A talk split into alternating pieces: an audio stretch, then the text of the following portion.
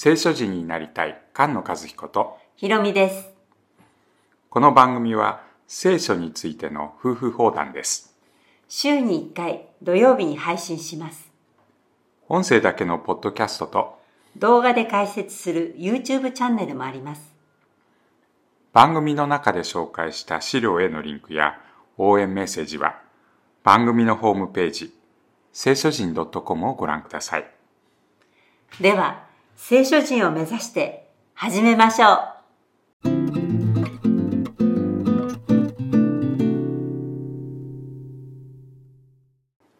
詩編33編です。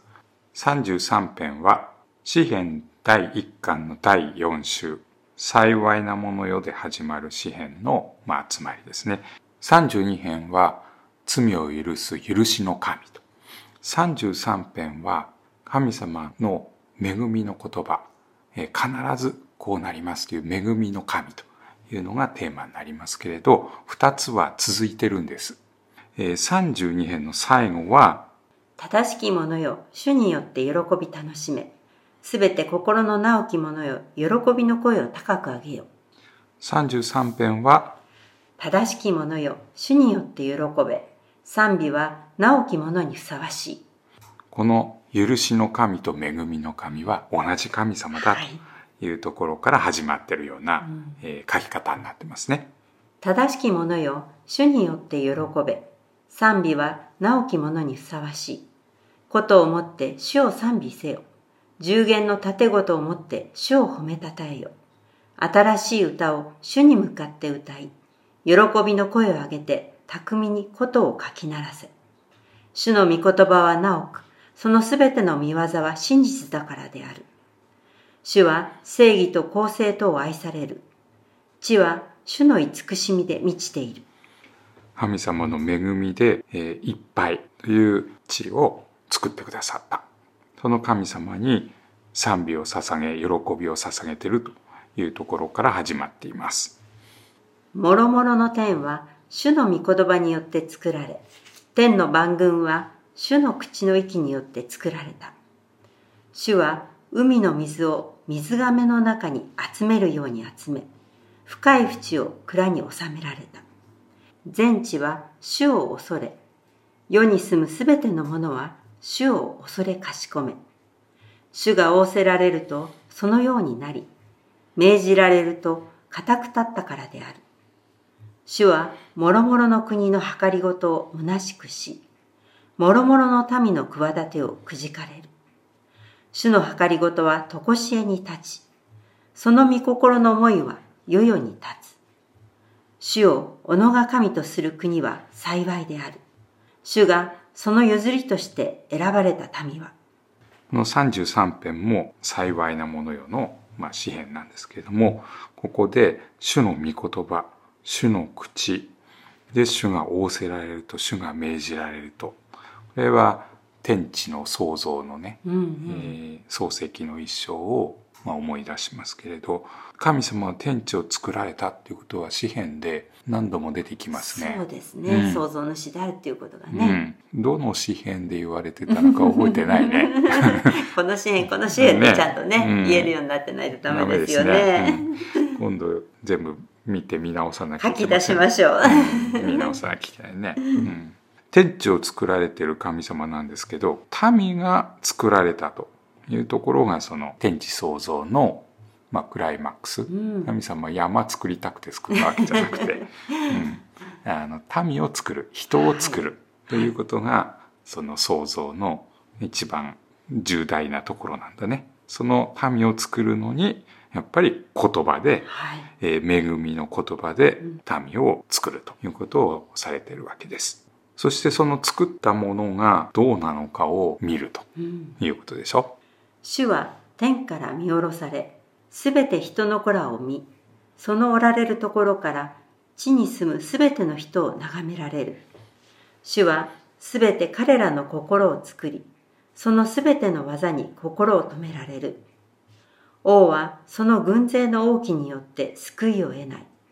勇士はその力の大いなるによって助けを得ない馬は勝利に頼みとならない。その大いなる力も人を助けることはできない。うん、神様は言葉で作って見てそれを良しとされると。いう創造の方法は裁きの、まあ、順番みたいなものですね、うん。言葉で作ったものを見て天から見て裁くと。はい。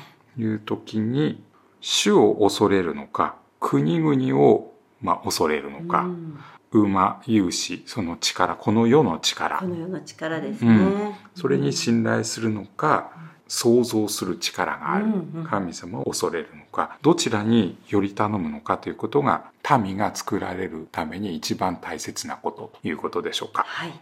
えーソロモンが建てた神殿が裁かれる前の時代に何人かダビデの道に歩む王様というものが記録されてますが、主に信頼した王様というものは誰でしょうか？一番信頼した王様は誰ですか？って言われたら、ヒゼキヤ王に関してもこういうふうに書いてありますよね。うんヒゼキヤはイスラエルの神、主に信頼した。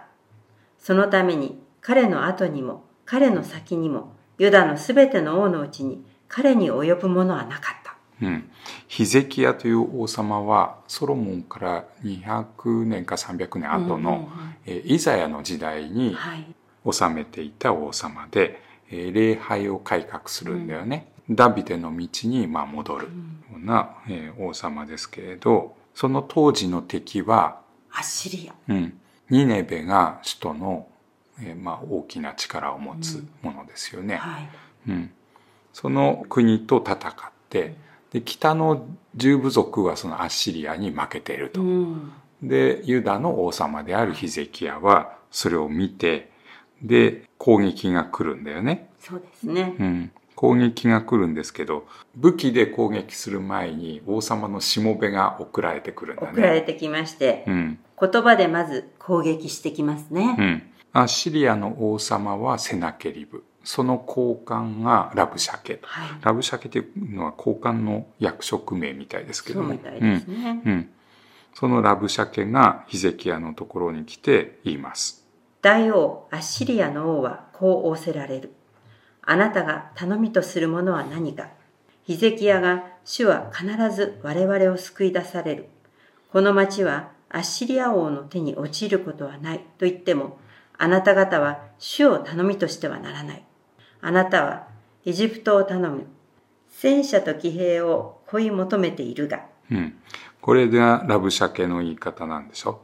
何を頼みとしてるの、うん。うんお前ら自分の神を岩とか言ってるけど、えーその岩が救える冗談でしょ、うん。この一番強いアッシリアの王の前に、えーエジプトに頼んで、エジプトに助け求めて勝てるとでも思ってるのかということをラブシャケが言うわけですよね。ね。うん、このセナケリブとラブシャケの攻撃、はい。アッシリアの攻撃は、まあ、とっても重大な出来事なんですね。うんそれは、えー第二列王記の18章から21章。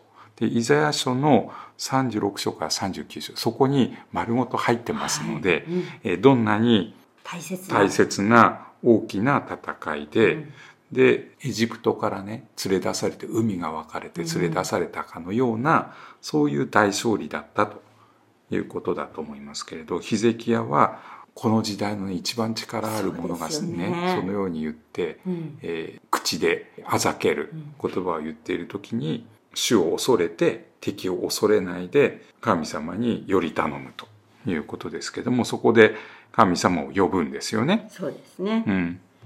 ヒゼキヤは主の前に祈っていった。ケルビムの上に座しておられるイスラエルの神、主よ。地のすべての国のうちで、ただあなただけが神でいらせられます。あなたは天と地を作られました。主よ、耳を傾けて聞いてください。主よ、目を開いてご覧ください。セナケリブが生ける神をそしるために書き送った言葉をお聞きください。うん。天の王座にいる主を呼んで、で、神様は天と地を作りました。はい先ほどの天と地を作りましたの話ですね。ちゃんとね、ここに言ってますね。うん。それで耳を傾けて聞いてください。目を開いてご覧ください。これはソロモンが神殿を建てた時の祈りと同じですね。すねうん。天から聞いて答えてください。あなたの目を開き、あなたの耳を傾けてください。その神殿の前でケルビムの上に座してるその王座の前でヒゼキヤは忠実に、主に信頼してうん祈っている。うん、見よ、主の目は主を恐れる者の上にあり、その慈しみを望む者の上にある。これは主が彼らの魂を死から救い、飢饉の時にも生きながらえさせるためである。我らの魂は主を待ち望む。主は我らの助け、我らの盾である。我らは主の聖なる皆に信頼するがゆえに、我らの心は主にあって喜ぶ。主よ、我らが待ち望むように、あなたの慈しみを我らの上に垂れてください。神様は絶対に見てると。うん、で裁きますと。はい。その裁きを待ち望んでる。私たちの助け、我らの盾である。これ、ダビデの詩篇18編の言い方に出てくるところですよね。ね私たちの岩、その岩に目を向けて、絶対にその聖なる名の通りにしてください。っていうのが、信仰、信頼、待ち望むということですけれども、強くあれ、惜しくあれと言って戦いますよね。うんうん。ヒゼキヤっていう王様の名前は、強くあれの強いっていう、そのヒゼキヤは実に主を恐れて、うん主に信頼した。彼の後にも彼の先にもそんな王様はいなかったとうんいうことが言われるヒゼキヤは、アッシリアと戦って信仰の勝利を収めると。信仰の勝利ですうね。ん。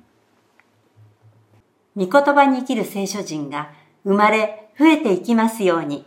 菅野和彦。ひろみでした。